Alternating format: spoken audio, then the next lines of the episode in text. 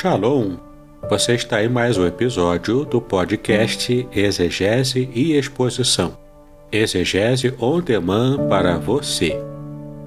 Aqui é o Davidson Pignon, sou mestre em Ciências da Religião, pastor congregacional, professor de exegese bíblica no seminário e também publisher editorial. Para mim é um grande prazer ter você acompanhando os episódios que lanço todas as semanas neste programa.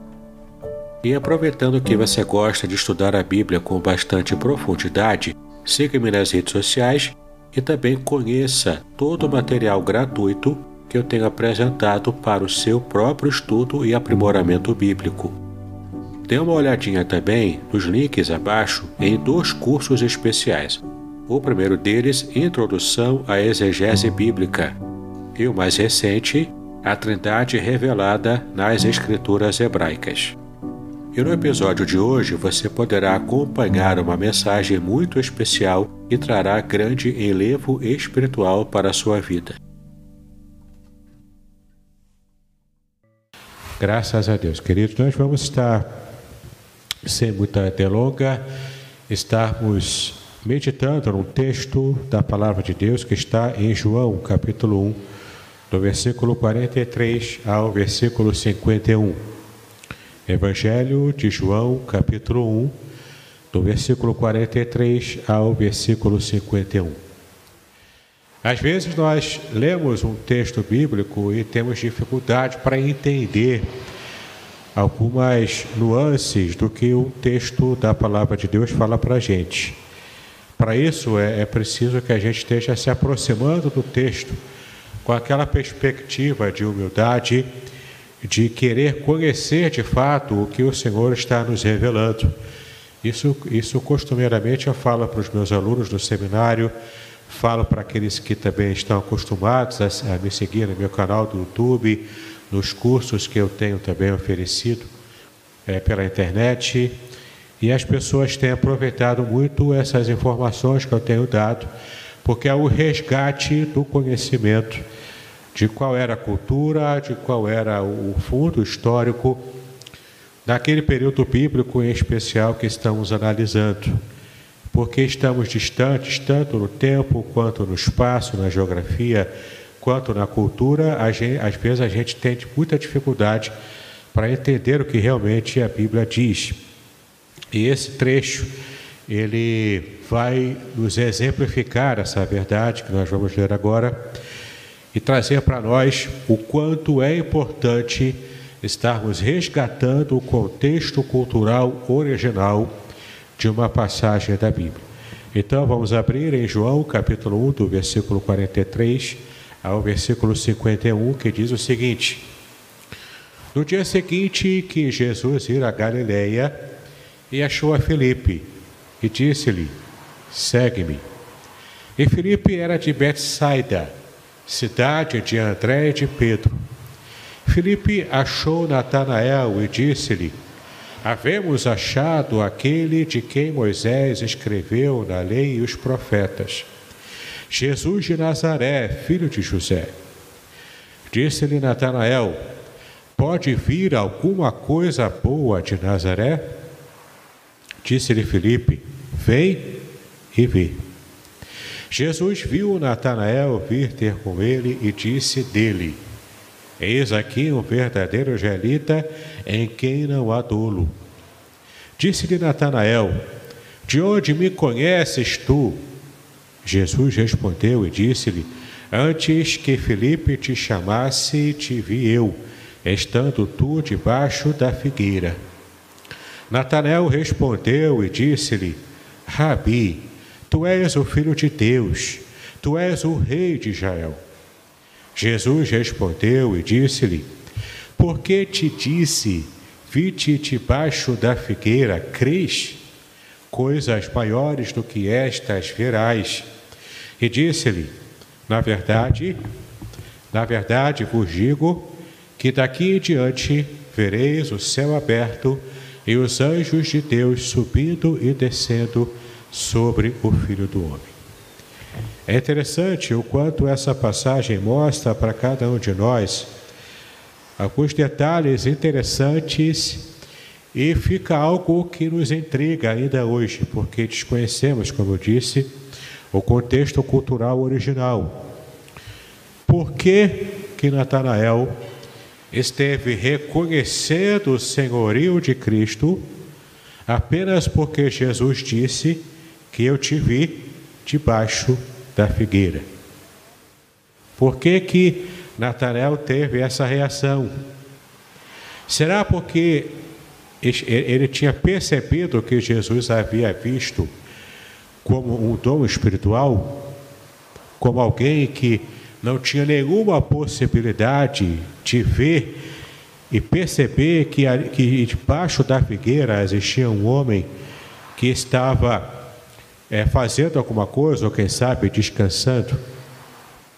A gente vai perceber que algumas vertentes culturais do, da, desde o Antigo Testamento até esse período do Novo Testamento nos mostram o quanto esses detalhes podem enriquecer a nossa compreensão e perceber por que que após Jesus haver falado aquela frase, uma frase que virou a chave na mente de Natanael, para que ele estivesse então deixando de lado posturas anteriores a essa palavra, a essa mensagem, e nesse virar de chave mental na cabeça de Natanael, isso fez toda a diferença, inclusive para a vida espiritual daquele israelita. Mas vamos falar aqui em algumas questões logo no começo do ministério de Jesus, quando ele estava chamando os seus discípulos. Já começa por aí algumas diferenças com respeito à cultura da época.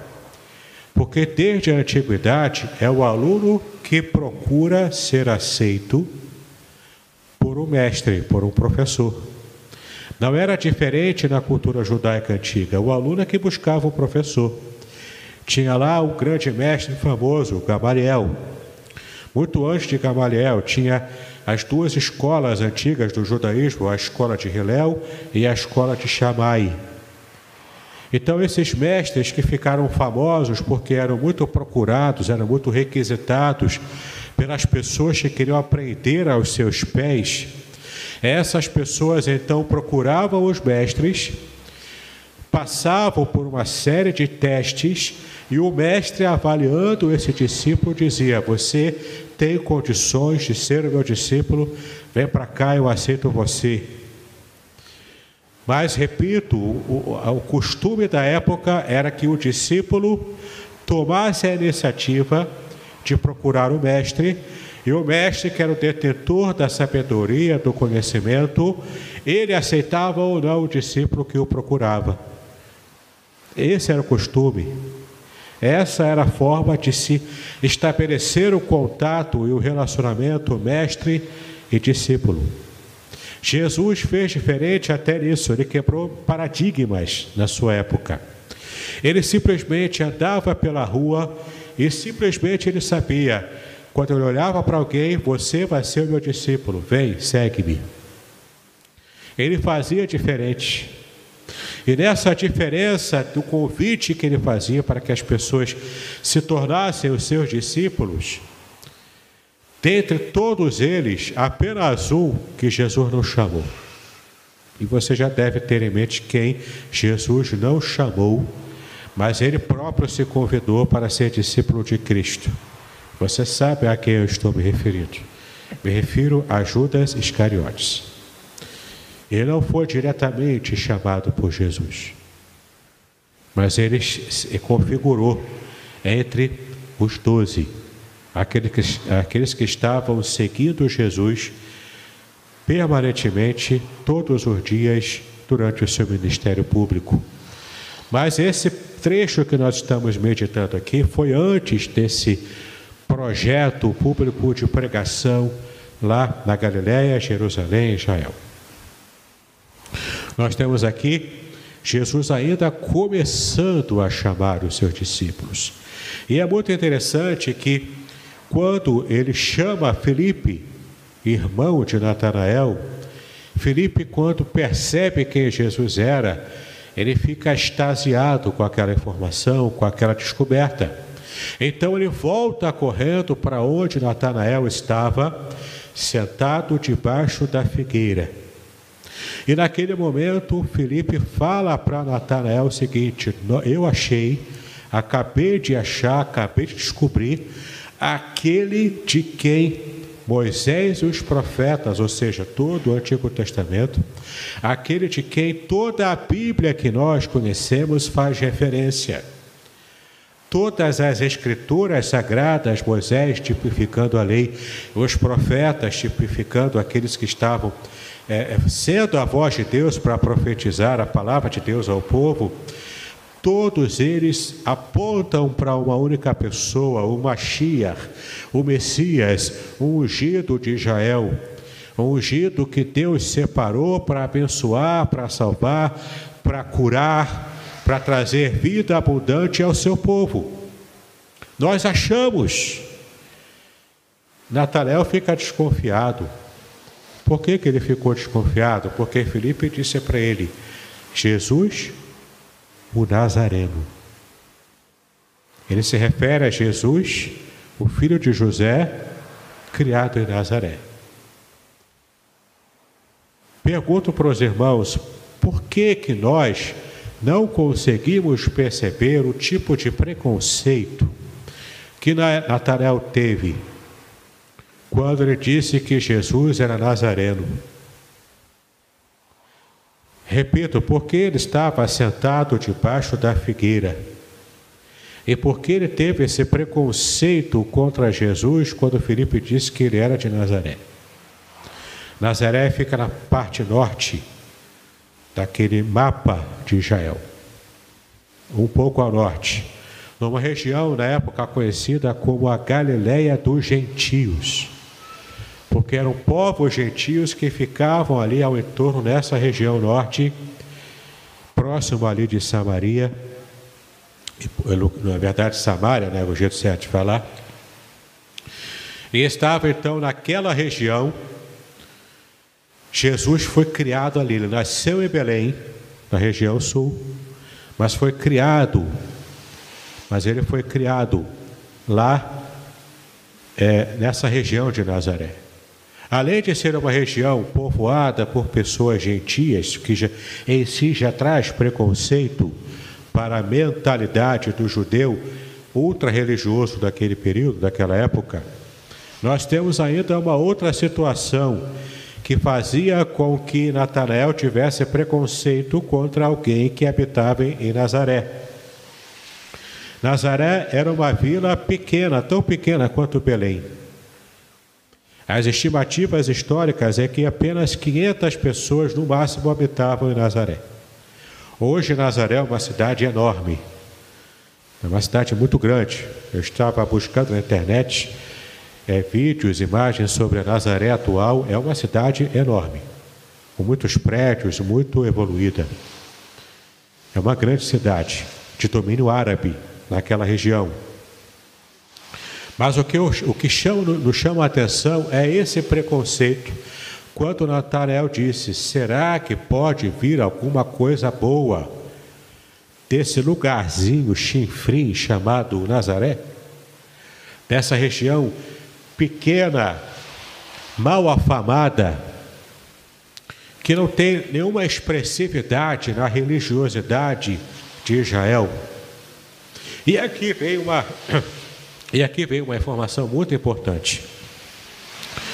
Porque Felipe percebeu e conseguiu encontrar Natanael assentado debaixo da figueira. Nós sabemos simplesmente que a figueira, desde o Antigo Testamento, representava Israel como nação religiosa. Várias árvores, árvores representam Israel a figueira, a videira, a oliveira, várias árvores representam Israel. A figueira, em especial, sempre foi apresentada pelos profetas como representando o Israel na sua perspectiva religiosa, na sua busca por agradar a Yahweh, por agradar a Yahvé, por agradar ao Deus da nação, ao Deus de Israel. Então nós temos aqui um costume antigo em que os mestres judeus, ou aqueles que queriam ser mestres judeus, ou ainda aqueles que levavam a sério o estudo das Escrituras, eles, eles estavam acostumados a se sentar debaixo dessa árvore que é uma árvore frondosa, ela é grande, os galhos dela são enormes. São folhas que são também próprias para trazer muita sombra. Aquela era uma região desértica, ainda é uma região desértica hoje, onde o sol desce a pino durante o dia, durante a tarde. E de fato era um lugar adequado pelo seu significado religioso, da figueira simbolizando o Israel que quer se aproximar de Deus, que quer agradar a Deus, que quer servir a Deus. E ainda tinha esse aspecto prático de ser um lugar onde um mestre podia se reunir à sombra com os seus discípulos e ali ensinar ao ar livre as suas lições. Então temos aqui em Natanael, que em hebraico significa dádiva de Deus, presente de Deus.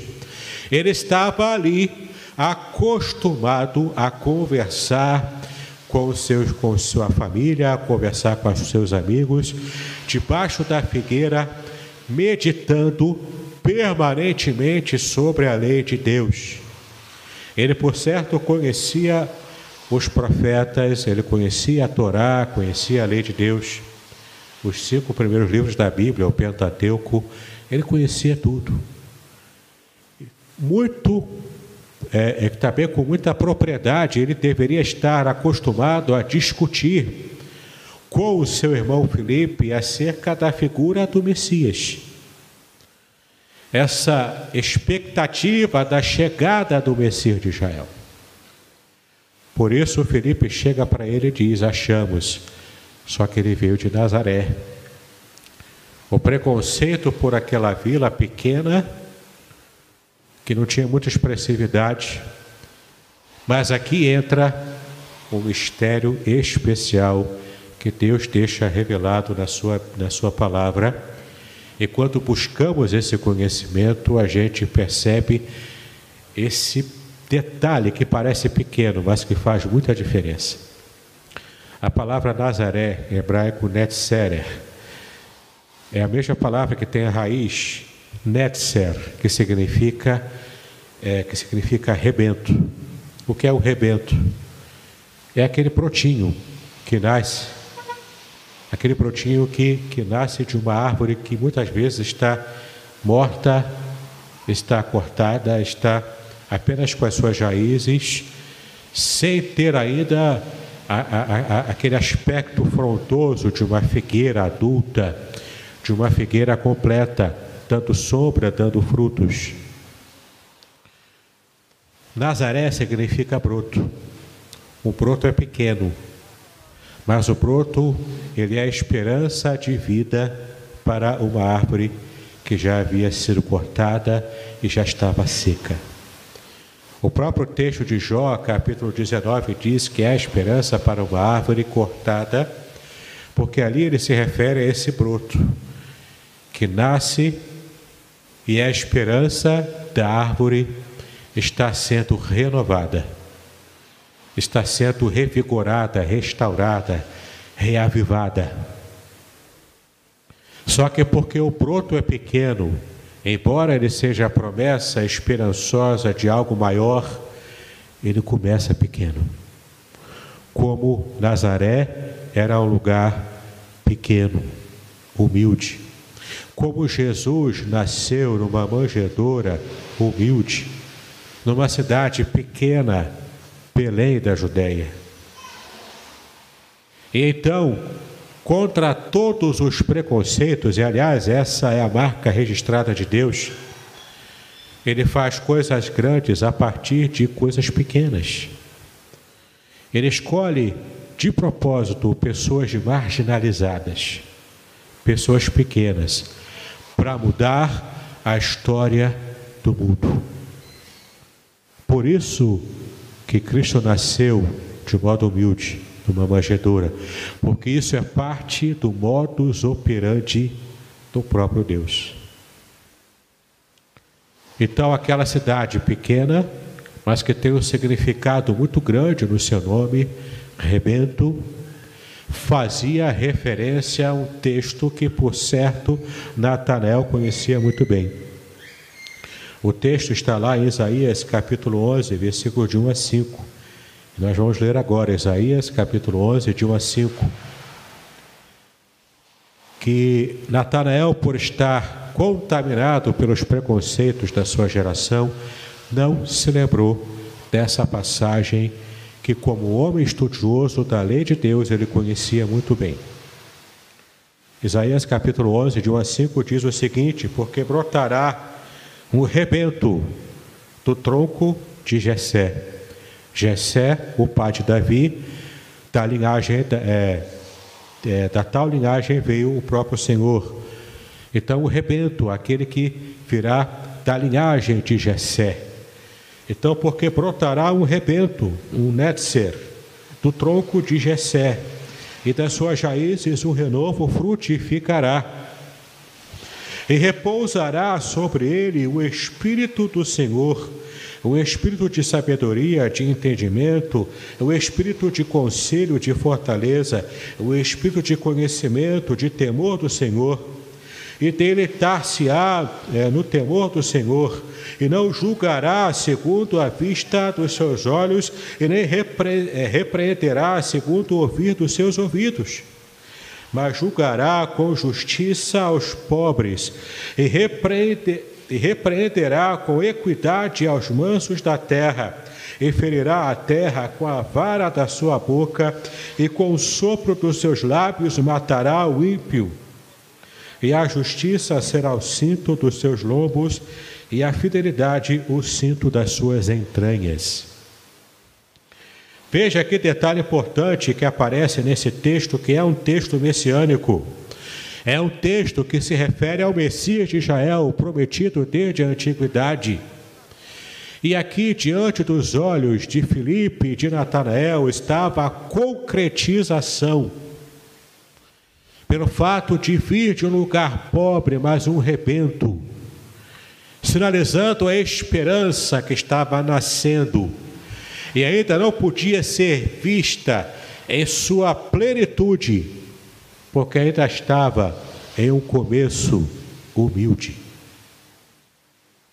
Assim como muitos desprezaram o Senhor Jesus ao longo da sua vida e do seu ministério por causa da sua origem humilde. E algumas pessoas pensavam, não, o Messias de Deus, do Deus Todo-Poderoso, tem que nascer num palácio ter que ser um rei guerreiro que venha para cá e libertar a gente desse, desse inferno criado pelos romanos. E então aquele rebento, aquele brotinho humilde vai crescendo, vai se desenvolvendo. E a bênção do Senhor aparece trazendo salvação para toda a humanidade, não apenas para Israel. E é interessante que no versículo 47, qual era a resposta que Jesus deu para Natanael? Quando ele disse que eu vi Natanael assentado debaixo da figueira, representando o interesse arguto dele de conhecer a lei, daquele esforço que ele tinha por servir e agradar a Deus, Jesus então enxergou não meramente uma visão de alguém sentado debaixo de uma árvore aproveitando a sombra ou até lendo a lei de Deus, mas ele enxergou o coração daquele homem. Ele enxergou as intenções de vida daquele homem.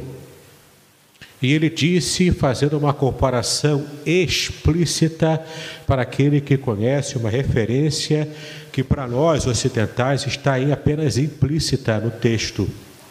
Porque Jesus fala sobre Natanael: ali está o verdadeiro homem israelita, em quem não há dolo, em quem não há culpa, em quem não há falsidade.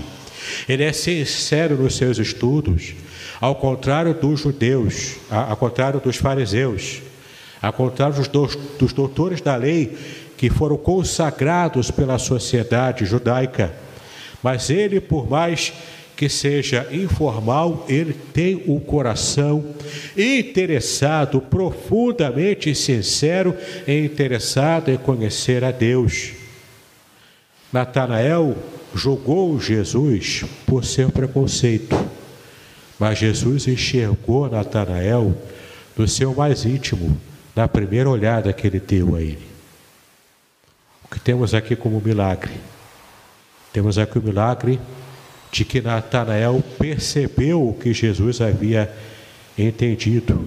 E essa palavra de Jesus torna de modo implícito para nós, mas é explícito para quem está inserido na cultura antiga, de que quando Jesus disse que eis um verdadeiro israelita, em que não há dolo, em que não há falsidade, ele está aqui fazendo uma referência ao patriarca de Israel chamado Jacó que foi mudado o nome dele de Jacó para Israel.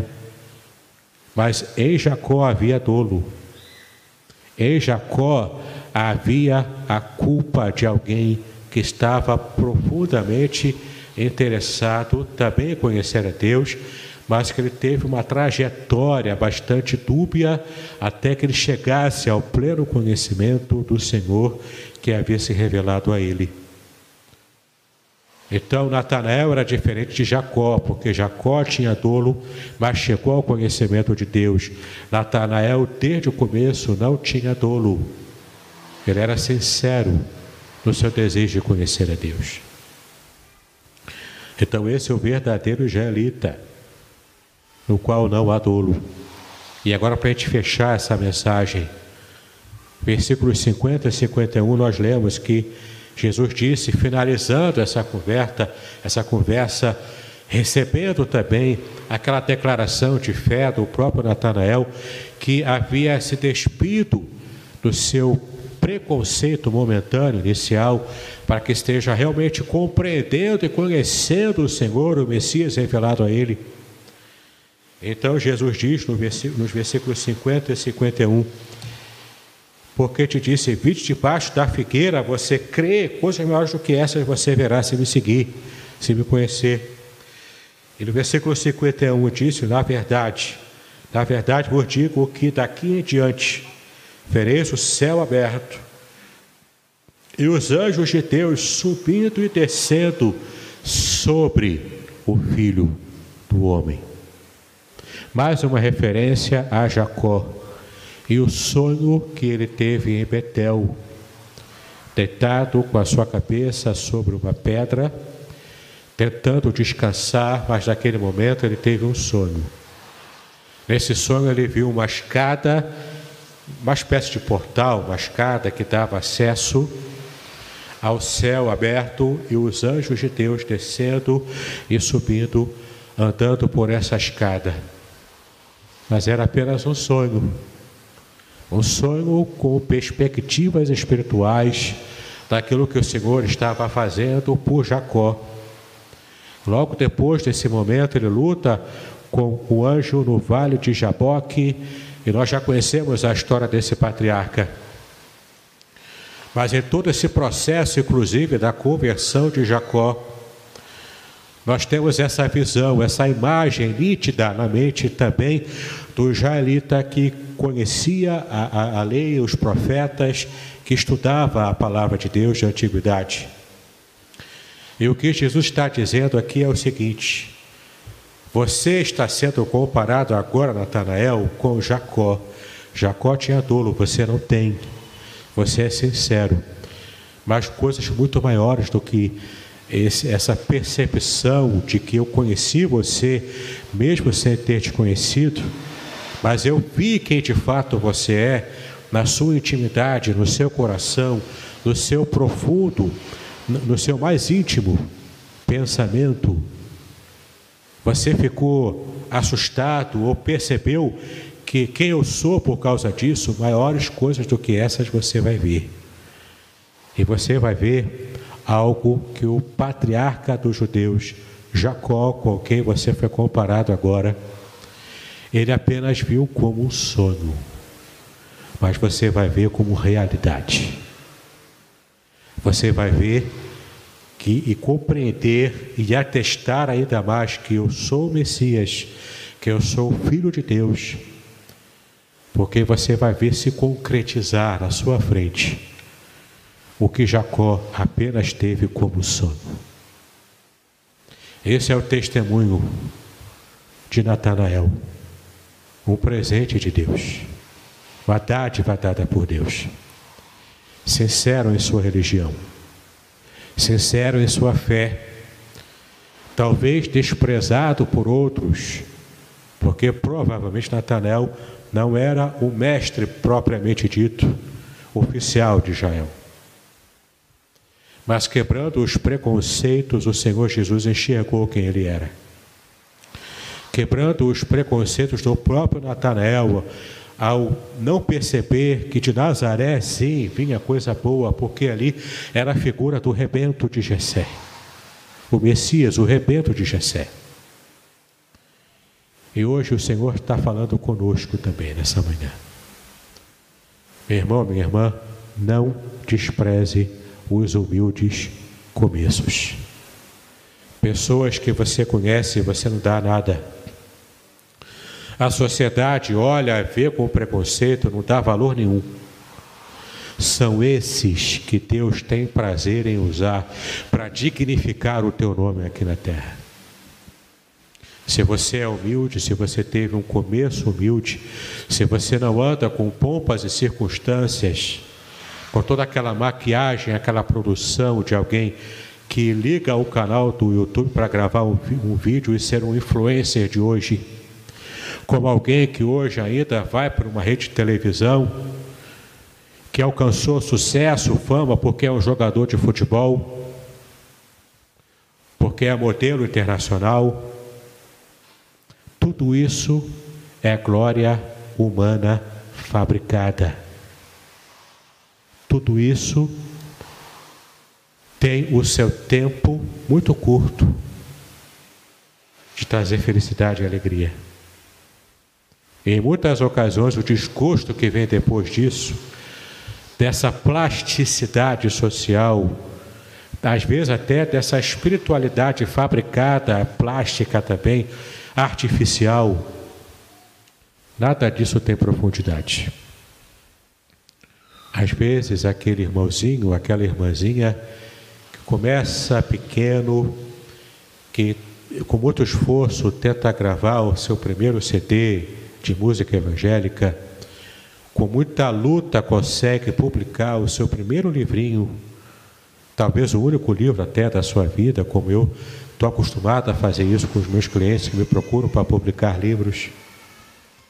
A gente despreza essas pessoas. Se há uma lição que essa história de Natanael nos trouxe, não estejamos agindo com preconceito contra os humildes começos. Deus tem grandes coisas a fazer com aqueles que são humildes o suficiente para começarem pequeno. Que Deus possa ter falado ao seu coração, possa ter apertado aquela chave, né? virado aquela chave na sua mente. E a partir de hoje, por menor que você seja, no reino de Deus, nas coisas de Deus, por menor que você seja, o teu Deus é um Deus de coisas grandes. E assim como o rebento de Jessé, começando pequeno, e sendo o Messias que Deus escolheu para a salvação de todo mundo, quem sabe através da sua vida, através do seu testemunho, muitas vidas serão salvas, por mais humilde que você seja. Que o Senhor fale abundantemente ao seu coração, em nome do Senhor Jesus Cristo. Amém.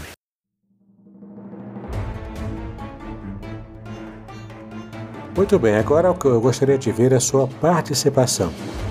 Entre em contato comigo compartilhe a sua experiência comigo e quem sabe até se você enviar em formato de áudio, eu possa aproveitar a sua experiência para apresentar no próximo episódio do podcast Exegese e Exposição. Eu sou Davidson Pignon e eu ajudo pastores e líderes cristãos a fazer estudos bíblicos da igreja, sem terem problemas com interpretações erradas.